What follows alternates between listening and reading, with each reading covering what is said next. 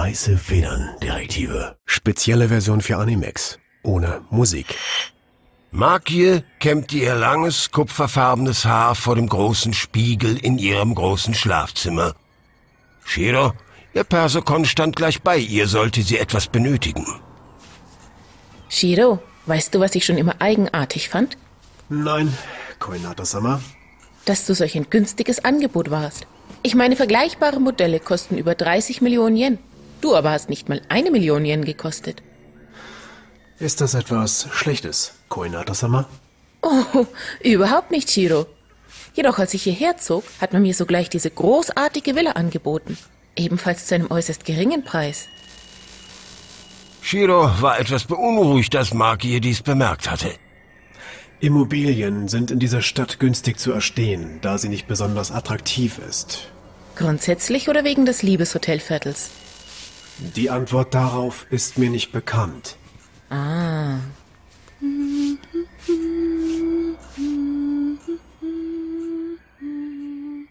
Eine Etage höher, im Ostflügel erwachte Nanoka, wie so oft träge und mürrisch. Sie blinzelte zur Uhr auf ihrem Nachttisch.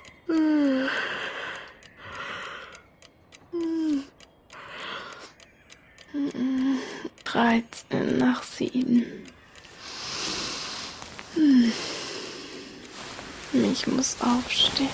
Nanoka warf die Bettdecke zurück und stieg aus ihrem opulenten Himmelbett. Sie tapste zu den großen Fenstern, die zum Balkon vor ihrem Zimmer führten, zog die Vorhänge auf und öffnete die Flügeltüren, um Sonnenlicht in ihr verschwenderisch angelegtes Schlafzimmer zu lassen.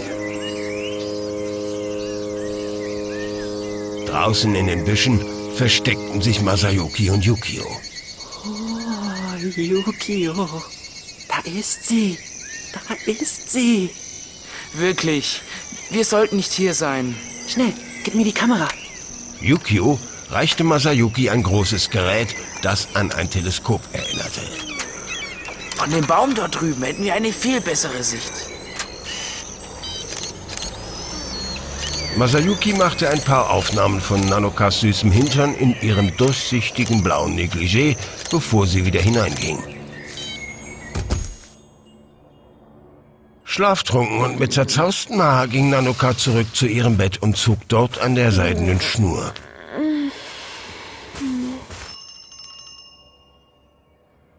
Makie war dabei, ihr Haar mit juwelenbesetzten Haarklammern zu dekorieren und benötigte Hilfe.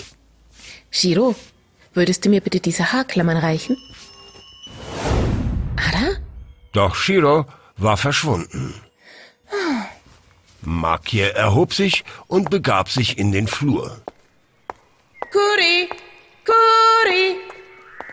Als sie an der Tür zum Keller vorbeikam, blieb sie stehen. Oh, richtig. Ich wollte Nanoka zu ihrem Geburtstag noch ein besonderes Geschenk machen.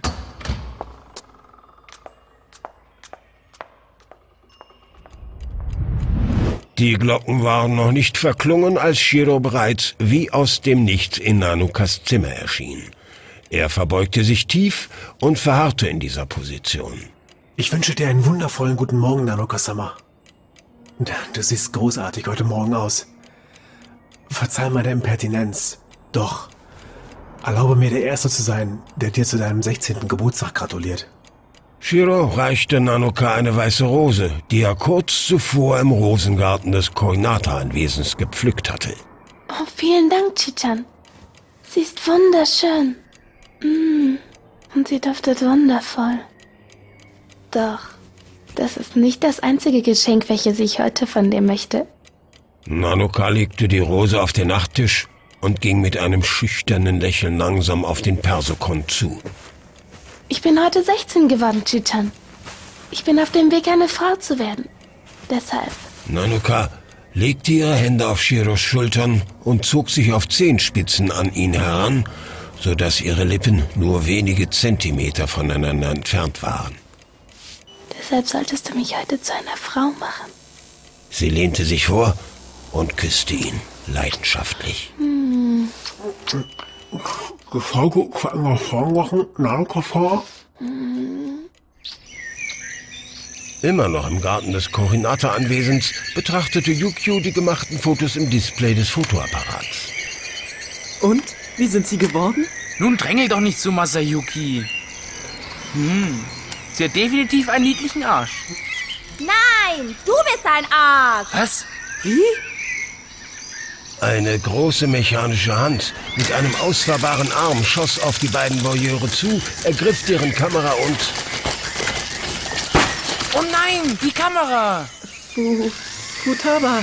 Futaba grinste zufrieden, während ihre mechanische Hand sich wieder zusammenfaltete. Über ihrer Schuluniform trug sie einen weißen Laborkittel. In einer seiner Taschen ließ sie ihr Gerät wieder verschwinden. Gefällt's euch? Es ist eine meiner neuesten Erfindungen. Der Foodtronics Perfbrecher 9001. Foodtronics Perfbrecher 9001? Ganz genau. Er kann nicht nur Fotoapparate zerstören. Wollt ihr mal sehen? Die beiden Jungs blickten sich kurz an und nickten sich dann entschlossen zu. Nein. Vielen Dank, Dr. Ansei. Masayuki warf ein Fischernetz über Futaba, während Yukio eine Rauchbombe scharf machte. Lauf, ich hab die Speicherkarte. Die Jungs flüchteten zur Mauer, die das Kohinata-Anwesen umgab. Hinter ihnen verschwand Futaba im Rauch. Oh, kommt zurück! Warum hatten die überhaupt ein Netz dabei? Ah, warum habe ich da nicht vorher dran gedacht?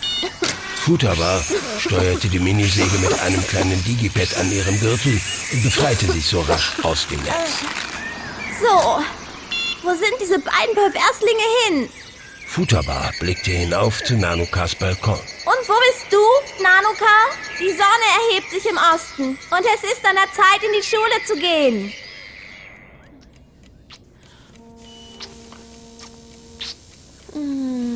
Shiro befreite sich aus Nanukas sehnsüchtigem Kuss und stellte sie wieder auf den Boden. Ich muss mich zutiefst entschuldigen, Nanoka-sama. Zu gern würde ich deiner Bitte nachkommen. Nach meinen besten Möglichkeiten. Doch ich befürchte, ich besitze nicht die Ausrüstung dafür. Sorg dich nicht um die Ausrüstung, Chichan. Sag es nicht meiner Mutter. Aber ich habe das entsprechende Teil schon vor Wochen bestellt. Futaba weiß, wie es installiert wird und sie wird es dir heute Nachmittag machen. Und dann können wir es heute Nacht machen.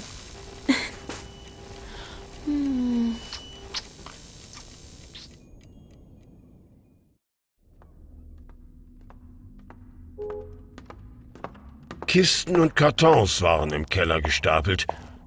Maki stellte die Kerze ab und begann nach einer alten Juwelenschachtel zu suchen.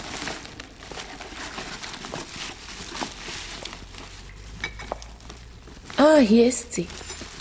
Die Halskette, die ich an meinem 16. Geburtstag von meiner Mutter bekommen habe. Maki legte einen Finger auf ihre Lippen und drehte nachdenklich die Augen nach oben. Ada? Eigenartig, dass ich mich nicht so recht erinnern kann, wie lang das hier... Ada! Maki stolperte und ließ die Schachtel fallen. Sie zerbrach und einige zuvor versteckte exotische Juwelen kamen zum Vorschein, die zu einer Art dekorativen Puzzle gehörten. Ada? Dieser passt in meinen Ohrring. Dieser in meine Kette. Dieser hier, da bin ich mir sicher, gehört zur Tiara, die ich oben habe. Fünf Steine. Wo gehören die restlichen beiden hin? Puh, das war knapp. Für einen Augenblick dachte ich, sie hätte uns erwischt. Erwischt? Bei was?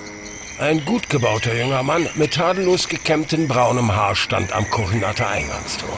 Nakamura-kun. Derselbige. Nakamura-kun legte ein übermütiges Lächeln auf. Sonnenlicht glänzte kurz auf seinen strahlend weißen Zähnen. Futaba hockte auf der Mauer mit ihrem Foodtronics Ortungstron 200 in ihren Händen. Halte sie auf, Nakamura-kun! Sie haben ungezogene Fotos von deiner Freundin gemacht. Das stimmt so nicht. Ja, nicht ungezogen. Ausgezogen sollten sie sein. Gut, uns bleibt keine Wahl.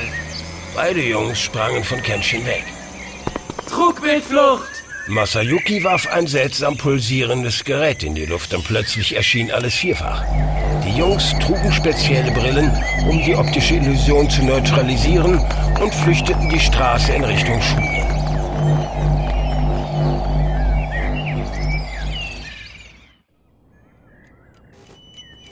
Du hast das bereits bestellt? Ich werde niemandem davon erzählen, wenn ich dich glücklich... Ah! Starke Schmerzen reglementierten sogleich den Persokon, sodass Shiro augenblicklich zusammenzuckte. Chichan, Ich... ah, mir geht es gut, Naloka-sama. Es sind nur die Ehrlichkeitsschaltkreise, die mich zwingen, keine Geheimnisse vor deiner ehrenwerten Mutter zu haben. Shiro schwankte, als ihn ein weiteres Mal Schmerzen durchzuckten, und er sank langsam zu Boden. Ich freue mich darauf, Dr. Ansai wiederzusehen. Ich vertraue Ihren fachkundigen Händen. Shiros Systeme fuhren aufgrund der großen Belastung herunter. Chichan. Und wie viel kann ich noch ertragen, dir durch meine Liebe solche Schmerzen zuzufügen?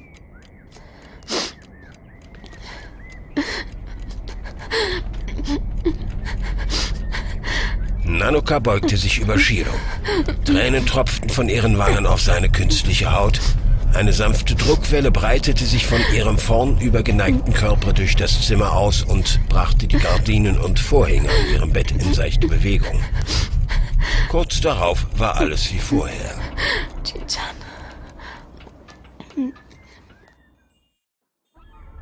Als Maki aus dem Keller kam, glühten die zwei verzauberten Schmucksteine, die sie in die richtigen, vorgesehenen Stellen getan hatte, bereits seicht. Oh, was ist das plötzlich für ein beklemmendes Gefühl?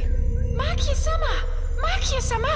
Miyahara Kuri, das Kohinata-Dienstmädchen, kam eilig die Treppen herab.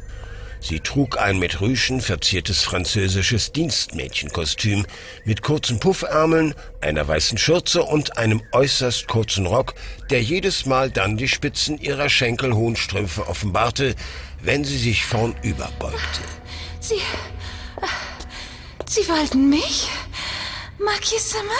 Kuri-chan, da bist du ja. Kuri erreichte ihre Herren, strich ihr Kleid glatt und richtete sich lächelnd auf, was ihr wohlgeformtes Dekolleté in ihrer engen, spitzenbesetzten Uniform umso mehr hervorhob.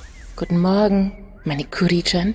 Maki schlang ihre Arme um Kuri, als sie in der inniglichen Umarmung bemerkte, wie etwas ihre Brust piekste. Ara, Kuri-chan, mir scheint, da ist etwas ganz Spezielles, das ich von dir brauche. Oh, hi, Maki-sama. Kuri ließ ihren Kopf in einem Rausch von Glückseligkeit in den Nacken sinken, als Makis schlanke Finger sich daran machten, das verschnürte Dekolleté ihrer Uniform zu öffnen. Bitte seien Sie behutsam mit mir.